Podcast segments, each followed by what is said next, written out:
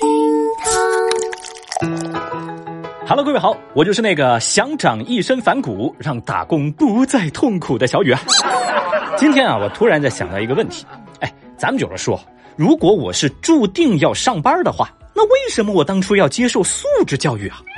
明明我本来都好有素质的，结果一上班就给上到没了。网传某大学禁止校内所有饮品店使用冰块。日前，有网友爆料，山东某大学所有的饮品店被通知禁止使用冰块，原因是有同学喝冰饮受凉，导致拉肚子，就打了一二三四五投诉。嗯，而学校内的饮品店店员也说，他们的确收到了一份禁止加冰的通知，现在啊，店里头都不做冰饮了。那这份通知曝光出来以后，不止学校的学生们难以接受，微博网友们看了也表示难以理解。喂喂喂，这刚好是盛夏时节，这这么热，难道让大家喝热奶茶吗？怎么就不能加冰了呀？嗯嗯，那伴随着舆论的热议，学校方面呢站出来回复说，由于当地一二三四五热线接到了吃冰饮导致拉肚子的投诉，监管部门对辖区内的冷饮店进行了整顿，并且告知冷饮店在整顿期间暂时不要加冰。那学校也说了，呃，那位投诉的同学呢，他拉肚子的原因并不是食物中毒。而现在，伴随着大家的热烈讨论，了解到更多学生的诉求之后，学校第一时间进行沟通，冰块的使用已经恢复了正常了。哎，就这么一回应啊，网友们听了就更炸了。有人就说了：“喂喂喂，一个大学生喝了冷饮拉肚子，打一二三四五，他怎么不打幺二零呢？这是大学吧？这不是幼儿园吧？这么娇嫩，上什么大学呀？神经病啊！”也有网友批评。学校的这种做法也不妥当吧，简直就是懒政哎！是的，这件事情其实从头到尾，小雨我都不太能理解，我更是大为震撼。哎，咱们就是说，喝冰的导致拉肚子的背后，它到底是个体差异的身体问题，还是共性存在的店里的卫生问题？这才应该是本次投诉的核心问题吧？啊？哦，喝冷饮拉肚子了，还没搞清楚原因就打一二三四五。哎，这收到了一二三四五投诉，也不搞清楚情况，直接一禁了之。那从这个逻辑链条来看，这种不调查就一刀切的学校，能教出这种不过脑子就举报投诉的同学，哎，好像还是成立的嘛。防不胜防。真的，很多网友都感叹说这事儿过于离谱，差点以为是个假新闻。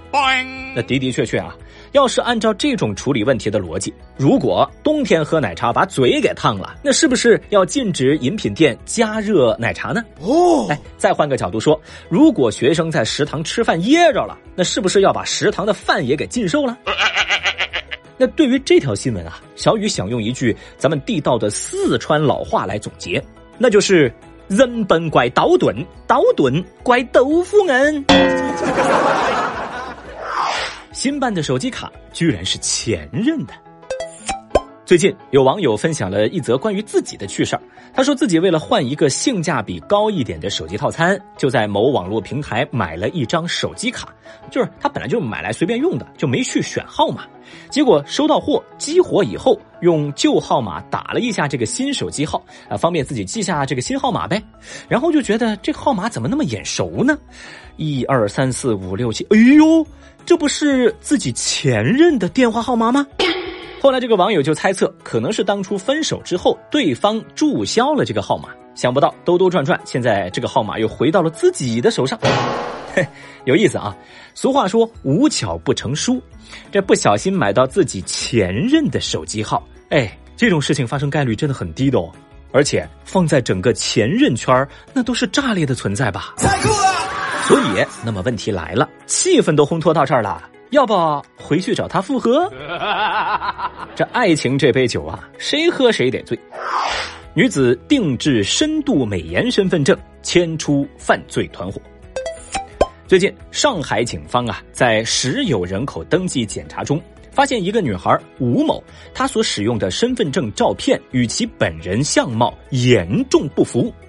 那经过调查询问之后，这个吴某就交代说，她呢是为了跟男朋友结婚，就从网上打引号的啊，私人定制了两张比自己实际年龄要小一些，而且这个身份证上的照片要美很多的，甚至更改了户籍地和身份证号码的伪造的身份证件。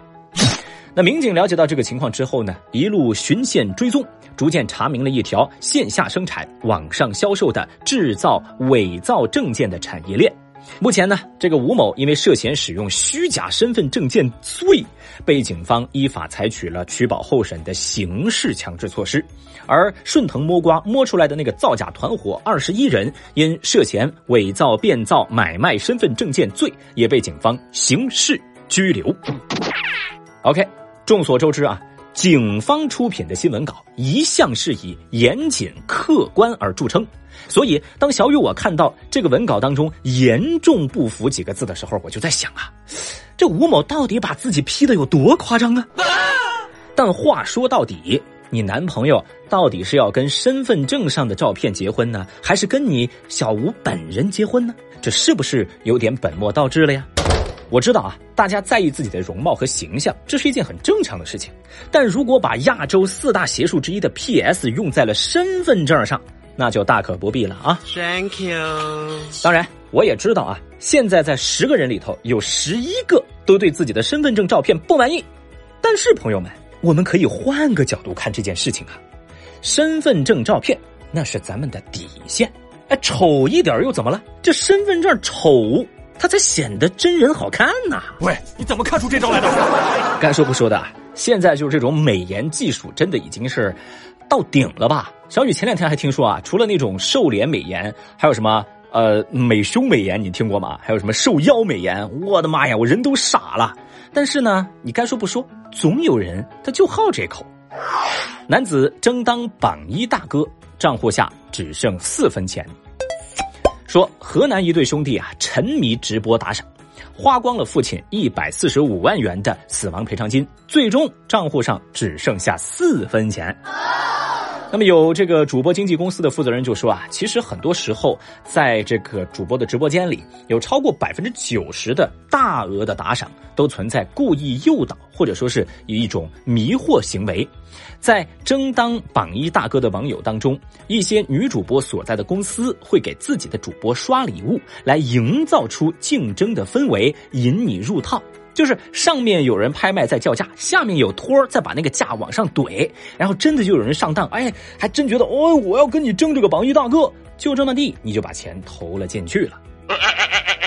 那这个事情让网友们感到震惊的同时，也觉得不太意外，甚至不少人还评论说了，这个人真是活该。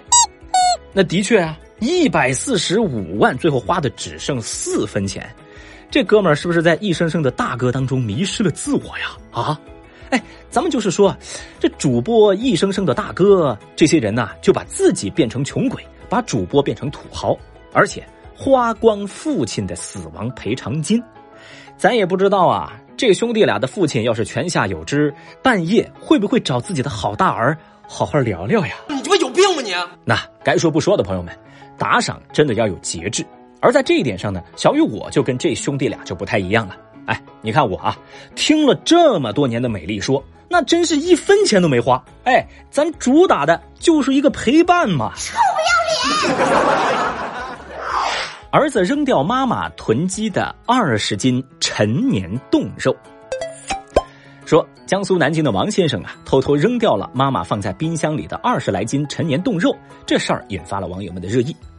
王先生介绍，他妈妈呢经常会买一些新鲜的食物放在冰箱，但每次打开冰箱都会发现里头塞得满满的。呃，除了新买的肉，还有一些已经放了一年半载的肉。他怕这些东西妈妈吃了对身体不好，于是呢自己背着他经常偷偷清理。呃，在被妈妈发现之后呢，他也跟妈妈做了一些解释，妈妈也说能理解。但过了之后，老人家还是会继续囤肉。王先生说啊，妈妈囤了很多食物，可能也是想着子女哪天过来了，有各种东西可以招待。但他更关心的是，似乎我们作为子女，可以定期的关心老人的生活状态和心理情况。那王先生这个做法呢，在微博上得到了网友们的广泛支持。有人说：“哎呀，这是干了我不敢干的事儿啊！”还有人感叹：“同一个世界，同一种妈呀！”是的，呃，好像老一辈身上都有一种。